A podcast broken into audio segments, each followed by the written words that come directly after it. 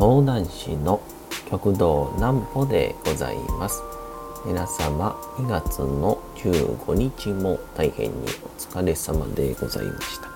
お休みの準備をされる方もう寝るよという方そんな方々の寝るをともに寝落ちをしていただこうという講談師極道南歩の南歩ちゃんのお休みラジオ。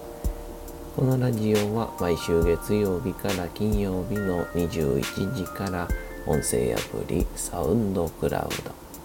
ド、Spotify、Amazon Music、Podcast にて配信をされております。皆様からのお便りもお待ちしております。お便りは極道南歩公式ホームページのおやすみラジオ特設ページから送ることができます。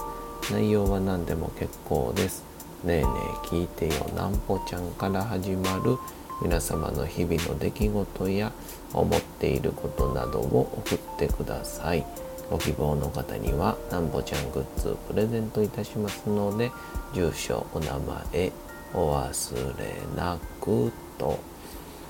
えー、いうことであのー、昨日があバレンタインでありがたいことに、えー、ギリギリチョコを、えー、いくつかありがたいことに頂戴しまして。もう書き込むように食べましたね。なんかこうちょっとした勢いさえも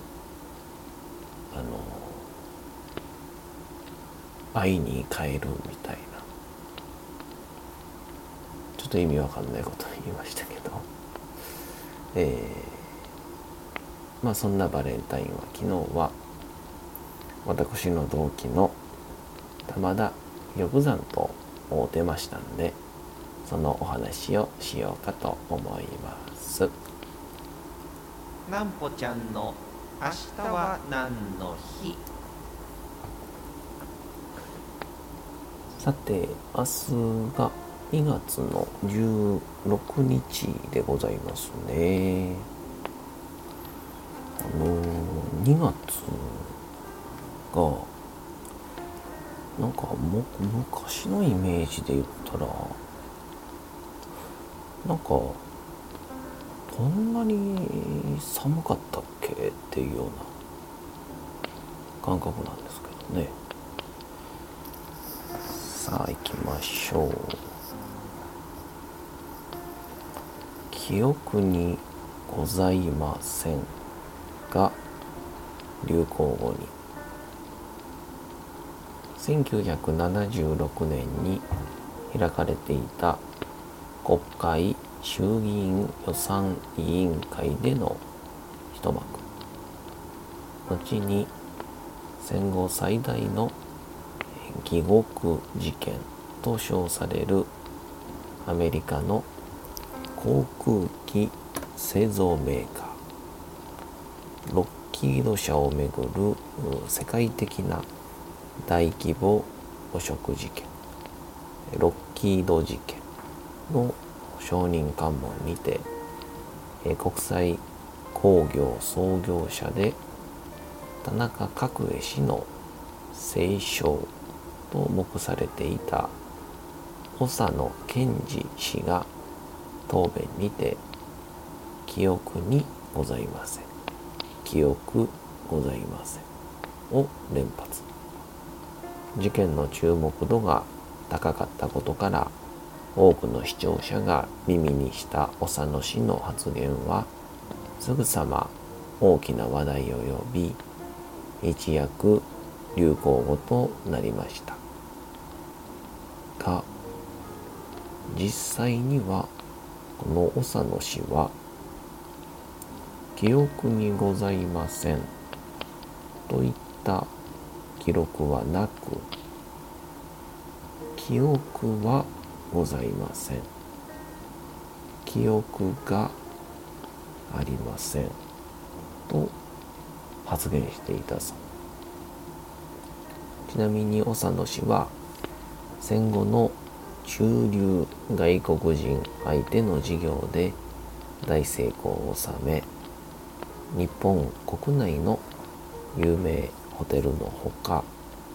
ワイキキの名門ホテルを多数買収に成功するなどホテル王と称されておりました。田中角栄氏をはじめ政財界へ顔が利いたことなどから黒い噂も後が立たなかったとされるも倒産寸前であった数多くの企業で従業員を一切解雇せず再建を成功させた手案は一級品と言われており事業家としての評価は高いものがありましたということですね。僕はあのー、ロッキード事件っていうのがもう全くもって知らないんですよね。もう僕はその時まだねこの世に生まれてませんからうん。僕が生まれたのが、えー、91年ですからね。それよりもだいぶ前ってことなんですけど。だからあの田中角栄さんも結構知らないんですよね。もうその存在はもちろん知ってますし後に語られてる田中角栄しか知らないんでだからあの吉本新喜劇の田中真紀子のモノマネ田中角栄のモノマネみたいなあれは周りの空気で笑ってましたね。えー、田中角栄の話ばっかりしてますけど。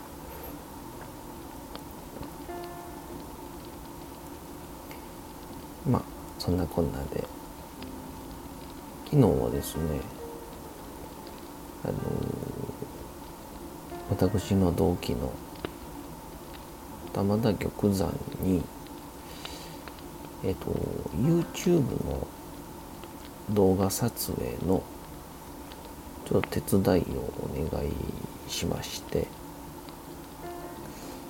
えー、まあ、ありがたく玉山が優しいですから、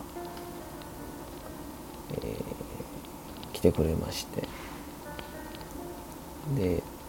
えー、一緒に、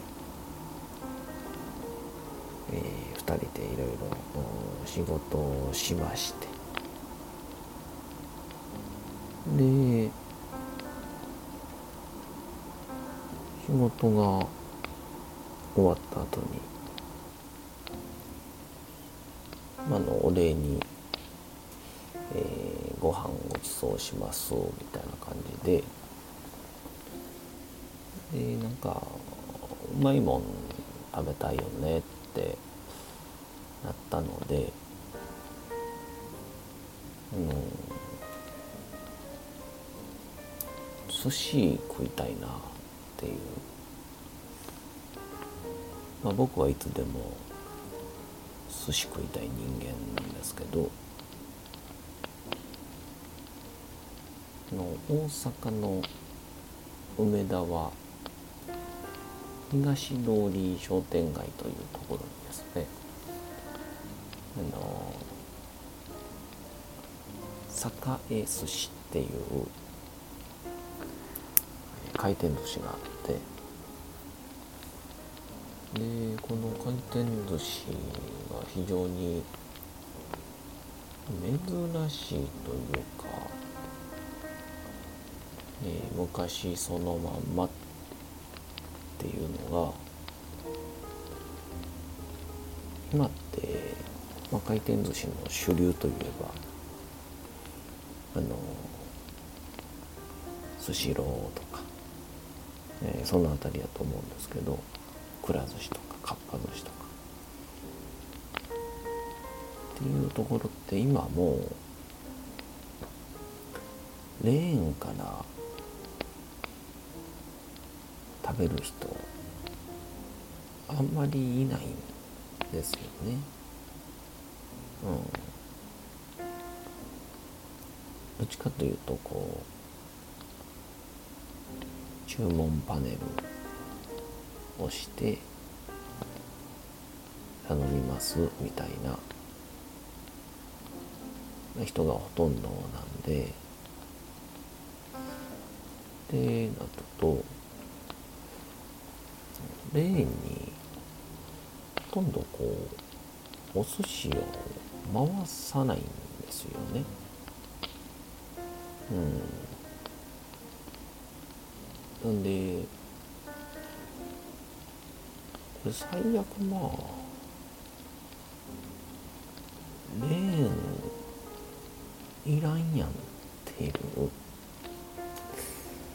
あでもこれがこれでそのレーンがなくなった状態になるとこう食べる量も変わってくるんでしょうから多分減るんでしょうね。うん。人ってこうポーンと出されたものでお腹がちょうどになるみたいなもうそういう認識というか感覚になってますから。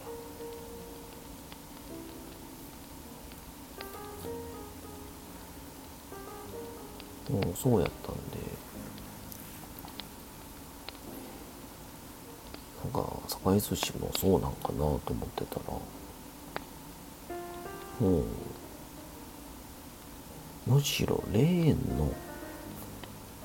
上にしか寿司。来ないというか。まああの例えばなかなか寿司のレーンに食べたいやつが回ってこなかったらこの後ろ辺りにいる店員さんにいくらくださいみたいな感じで言ったら店員さんがあのいくらいっちゃおうみたいな感じでいくらを入れてくれる。でレーンで回ってくるんじゃなくて持ってきてくれるんですよ手で。っ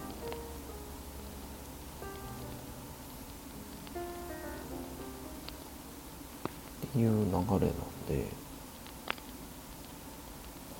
昔の回転寿司ってなんか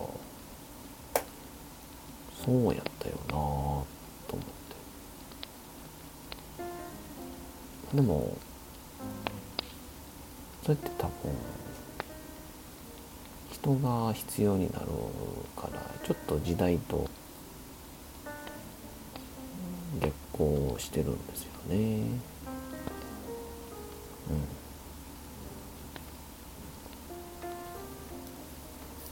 まあそういうこう流れで。でもちょっとこう例にたくさん流せば流すほどまあある意味ロスというかね捨てなきゃいけないお寿司も増えるっていうのでそれも時代と逆行はしててで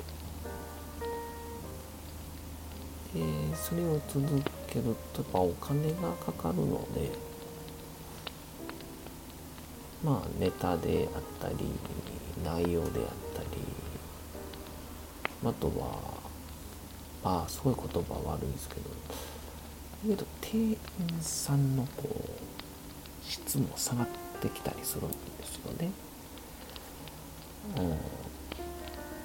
うん、別にあのリッツ・カールトンみたいにせなあかんとかそんなんじゃなくてもう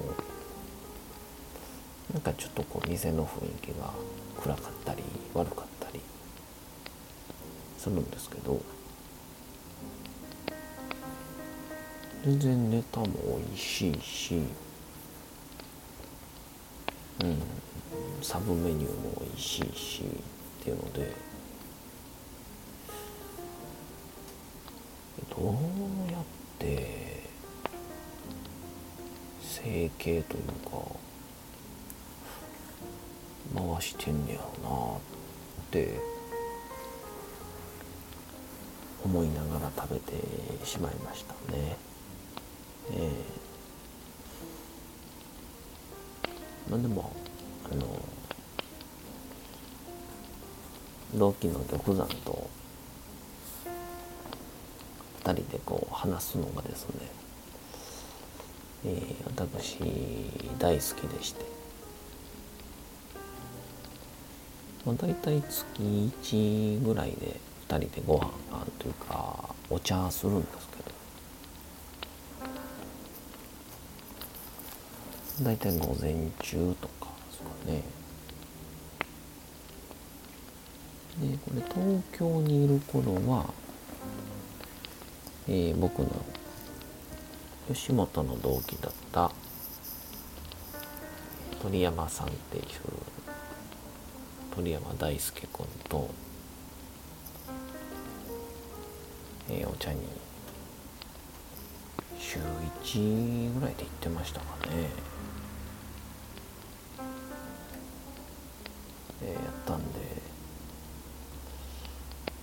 大阪でもそんな人欲しいなと思ってたらお茶飲みに行ってベラベラ喋っとくだけで OK みたいなそういう人が現れたのでいやこれはありがたいなで2人で喋ってたりするともうあの日本は批判と悪口っていうね。でもそれを最後こう嫌な顔して喋るんじゃなくてそんなこと言うてるけど愛せるよねみたいなそういうこと言って、まあ、プラマイゼロかちょいマイナスでこうトークを終わらせるっていうですね、えー、非常に悪趣味なことをやっております。えー、定期的に梅田の某カフェで2人で話しておりますから、えー、どうぞどうぞ皆さんあの梅田に午前中行った際は、えー、僕と玉山を、えー、見つけてみてください。あの内容はかんといてくださいね。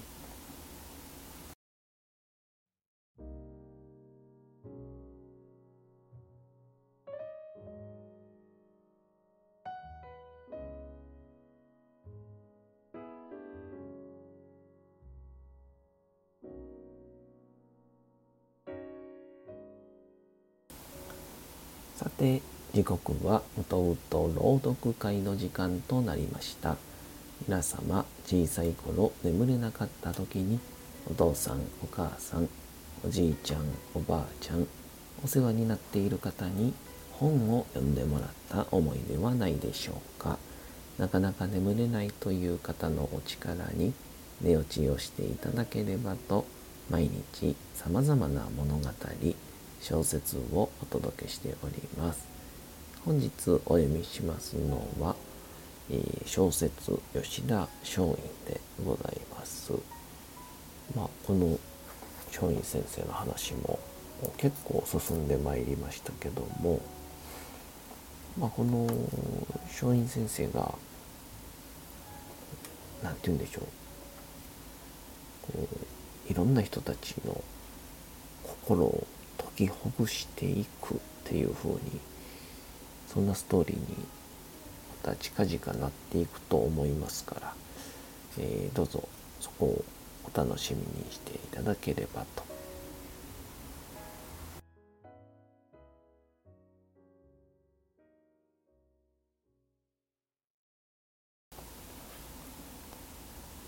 小説吉田松陰道門冬治吉田松陰は幕末の最大の調査魔でありまたメモ魔でもあった。つまり日常の出来事に対して異常な好奇心を持っていたのである。これは例のサムエル・ウルマンの青春という死の精神にもつながっていく。すなわち人間は情熱と好奇心さえ絶やさなければその人は常に青春である。という意味の詩だ。吉田松陰は生まれてから死ぬまでまさに青春そのものであったのである。だから後々までも彼の精神がみずみずしく後世の人たちの胸を打つのだ。吉田松陰のこの意見書は創世公の長州藩主も見たと言われる。だがこれに対して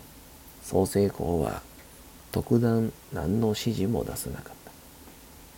重役たちは怒った。吉田虎次郎は一度は浪人になった身でありながら身分をも考えずこんな大それたことを書いて出すとはとんでもないやつだ。ついに松陰は江戸藩邸への出入りを禁止されてしまった。しかし彼は懲りない。主に対して還元をすることは迷信の務めだ。そのためにたとえ家が滅び自分の命がなくなろうと決して悔いはない。脱藩して東北旅行を行ったと同じように意見書を一つ出すについても松陰は死を覚悟していた。何の場合にも彼は全力投球をする。その時持っている全生命を叩き込む。そして完全に燃焼させなければ気が済まない。そういう激しさがあった。これがもうであり今日である。だからこそ彼の一挙手一投足が人々の胸に強烈なインパクトを与えるのである。自分の出した意見書が取り入れられなかったからといって彼はすぐふてくされたり相手を憎んだりはしない。次の手を打つ。これが松陰の生涯を通ずる攻めの生き方だ。彼は打って出た。意見書が受け入れられないと見ると、彼は実際にアメリカへ渡ってかの国の実態をこの目で見てこようと思い立った。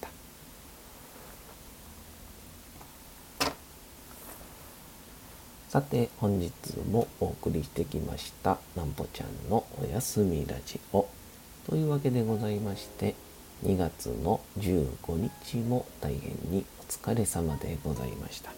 明日も皆さん街のどこかでともどもに頑張って夜にまたお会いをいたしましょう。なんぽちゃんのおやすみラジオでございました。それでは皆さんおやすみなさい。すやすやすやーん。